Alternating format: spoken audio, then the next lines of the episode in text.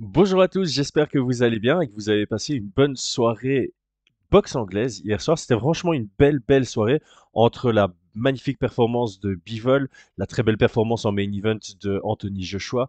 On a eu euh, Dubois qui nous a offert une belle performance. Opetaya, le chaos de ouf, évidemment. Argovic, très très beau. Et on va évidemment parler de la performance de Parker. Donc on va commencer par là. Ah, petit bémol, petit bémol. L'ambiance pour une soirée pareille, avoir une ambiance pareille, c'est décevant. Franchement décevant. Même sur des cérémonies de pesée en MMA, on a de temps en temps une bien meilleure ambiance que ça. Donc c'était, euh, c'est triste à voir parce que ça mérite mieux. Ça mérite clairement une meilleure ambiance. Quoi qu'il en soit, on va parler évidemment de la performance de Joseph Parker face à Deontay Wilder. Alors de notre côté, on avait fait une analyse avant le combat. Euh, on était passé à côté. Hein. Euh, on a drastiquement sous-estimé Joseph Parker et on a légèrement surestimé ce qu'est Deontay Wilder aujourd'hui. Mais je préfère me concentrer sur le fait qu'on a sous-estimé Joseph Parker parce que j'ai pas envie de discréditer sa victoire. Euh, on, voit un peu les deux sons de cloche. On a des gens qui disent que Deontay Wilder est rincé. Et moi, j'ai plutôt me positionner du côté de, bah non, c'est Joseph Parker qui a vraiment fait une belle performance au point de faire passer Deontay Wilder pour un amateur. Donc, patience, cadrage, maturité, ça c'est les, trois mots-clés que j'ai retenus de la performance de, de Joseph Parker. Euh, je trouve qu'il a trouvé le juste milieu, et c'est vraiment pas facile quand on est plus petit à ce point-là que son adversaire, surtout en termes d'allonge. Il a trouvé le juste milieu entre pression, mais il avait cette capacité à rester à une distance juste en dehors du bras tendu de Wilder, ce qui signifiait qu'il était à une distance où aucun des deux ne pouvait se toucher sans faire un pas vers l'avant. Et étant donné qu'il le mettait sous pression, il faisait en sorte que euh, Deontay Wilder soit sur le reculoir, notamment grâce à un très très bon jeu de feinte, ça j'ai vraiment bien, bien apprécié. Euh, ça lui a permis de euh, gérer la distance tout simplement. Donc c'était sur ces termes qu'il rentrait dans une distance où forcément les deux pouvaient se toucher quand on est plus petit que quelqu'un, je le répète assez souvent, quand on est plus petit que quelqu'un et qu'on a une moins bonne allonge que l'adversaire, il y a une distance, il y a une fourchette, il y a voilà un espace, on va plutôt dire ça, il y a un espace dans lequel ben, l'adversaire peut te toucher et toi tu peux pas toucher l'adversaire simplement parce que lui est plus grand et a une meilleure allonge.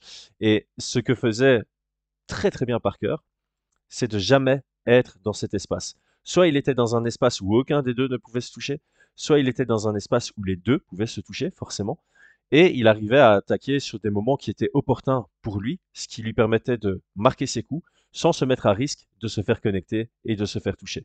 Franchement, euh, magnifique. Grâce à ses feintes, il a créé de l'incertitude chez Wilder, et je pense que c'est pour ça qu'on a vu un Wilder aussi timide et attentiste il déclenchait pas. Ça, c'est peut-être le, défaut qu'on peut reporter, reprocher vraiment à, Wilder, c'est le manque de d'envie. On, avait l'impression qu'il n'avait pas la même rage qu'on a pu euh, connaître chez lui il y a, il y a, quelques années.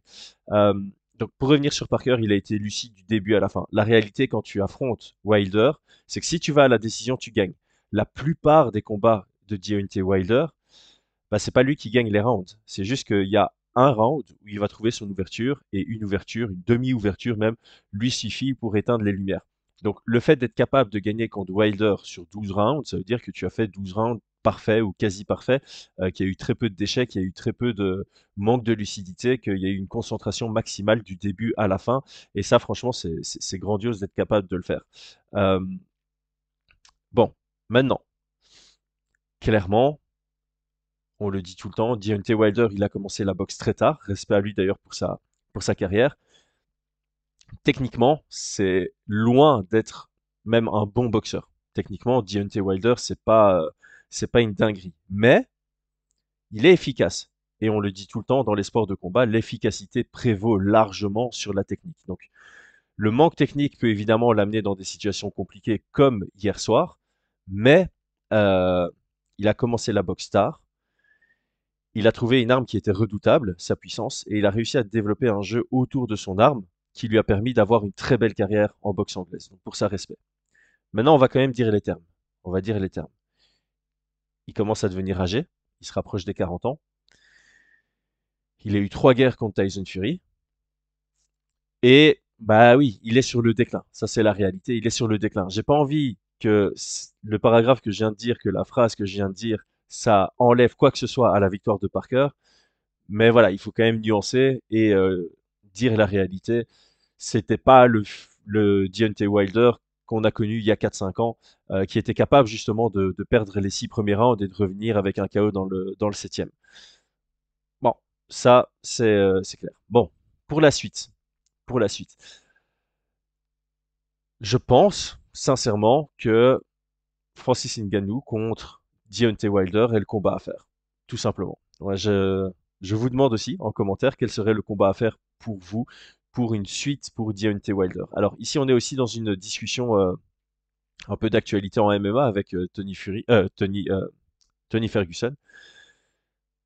À un moment, il faut aussi protéger les athlètes. Est-ce que cette performance devrait être la dernière de Deontay Wilder? D'un côté, on a envie de le voir recombattre.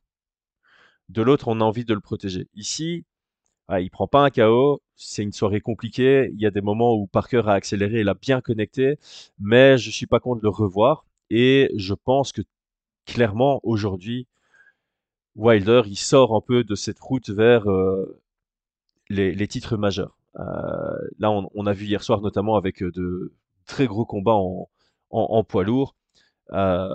Je ne vois pas un Deontay Wilder euh, inquiété dans un quatrième combat un Fury, euh, inquiété un Joshua qui a fait une belle, qui a montré un beau visage hier face à quelqu'un de, de très compliqué, un, vrai client, euh, et même des Daniel Dubois ou des Argovich. Je préférais les voir justement euh, les uns contre les autres. Pour Joshua, la question est super ouverte. Contre qui on met Joshua maintenant Est-ce qu'on le met contre euh, Dubois? Est-ce qu'on le met contre Argovich Est-ce qu'on le met même contre Parker hein, Moi, j'aime bien quand il y a deux combattants qui, font une belle prestation le même soir et puis qui se rencontrent juste après. Je trouve que même d'un point de vue marketing, c'est intéressant.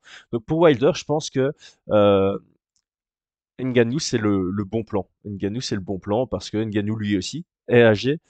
Euh, d'un point de vue marketing, c'est facile à vendre. Les deux ont cette même caractéristique d'avoir une grosse frappe, une lourde frappe.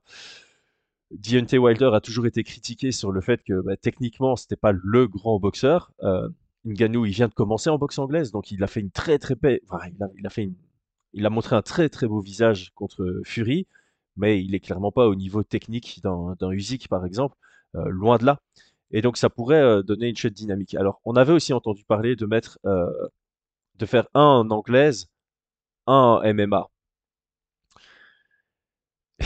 Je vais dire quelque chose qui risque de choquer, mais j'ai l'impression, et je peux me tromper, j'ai l'impression que Ngannou serait capable de battre Deontay Wilder en étant plus technique que Deontay. Et si on commence par de l'anglaise et que Ngannou gagne en anglaise, il n'y a aucune raison de faire du MMA derrière. Donc je serais intéressé de, je serais intéressé de commencer par le MMA. Je serais intéressé de voir Deontay Wilder contre euh, Francis Ngannou en MMA, parce que si Ngannou gagne en MMA, il y a encore cette question de, ok, qu'est-ce que ça donne en anglaise? Si on commence par de l'anglaise et que Ngannou gagne en anglaise, tu perds ton combat de, de MMA. Donc voilà, dites-moi, dites-moi ce que vous en pensez. En tout cas, euh, moi j'ai passé une excellente, euh, j'avais de la famille à la maison, donc moitié soirée, moitié matinée plutôt. Mais euh, c'était une belle soirée de, boxe anglaise. Franchement, je voulais plus parler de la performance de Parker contre Deontay Wilder que de n'importe quoi d'autre de la soirée, même s'il y a eu vraiment des, grands coups d'éclat. On a eu, euh, ouais, tout le monde méritait un peu son, son temps. Mais étant donné qu'on avait fait deux analyses d'avant-combat sur euh, Joshua contre Wallin, qui était plutôt une analyse correcte, et une analyse qui était complètement euh, à côté de la plaque entre Wilder et euh, Joseph Parker, je me devais de venir euh, nuancer ça limite m'excuser auprès de Parker pour le manque de respect en ses compétences. Il a été très impressionnant. Il a 31 ans. Il fait que, que progresser. Il se donne à fond dans son sport. Et là, il a euh, peut-être sa performance référence. Il fait un gros step-up vers, vers le top de, de la boxe anglaise. Moi, j'ai fort envie de le revoir. Il est venu avec une stratégie aussi, euh, clairement, qui était ultra adaptée par rapport à qui il est et qui était son adversaire. Et euh, ça donne envie de le revoir. Et là, clairement, encore une fois, on a une liste de quatre poids lourds qui ont gagné hier soir. On peut les mix and match. On peut attendre euh, et, euh, et Fury qui combattent aussi. Zhang, qui pourrait être un adversaire potentiel pour un des quatre vainqueurs. En tout cas, c'est chouette quand il y a ça, quand il y a beaucoup de combats d'une même division qui nous offre des belles prestations. Euh, ça donne envie de voir les vainqueurs un peu s'affronter. En plus, bah, la dynamique de la boxe anglaise récente, c'est qu'il y a de plus en plus de gros noms qui s'affrontent et euh, on espère que ça sort sur cette vague et que voilà, les vainqueurs d'hier soir prennent confiance en leurs euh, compétences et se disent ok, bah, je vais de nouveau prendre un gros challenge face à moi. Les gars, merci, joyeux Noël à tous et soyez positifs. Et c'est tout pour aujourd'hui. L'équipe Fight Minds te remercie d'avoir investi de ton temps pour écouter le fruit de notre travail et de notre passion commune pour le MMA. Nous t'invitons à t'abonner à notre podcast et à nous mettre un petit 5 étoiles si notre travail te plaît, ça nous donnera toujours de la force.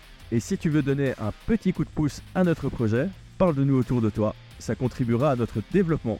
Nous sommes également sur Twitter et YouTube, viens nous y retrouver pour échanger. A très vite pour plus de contenu sur l'art de la bagarre.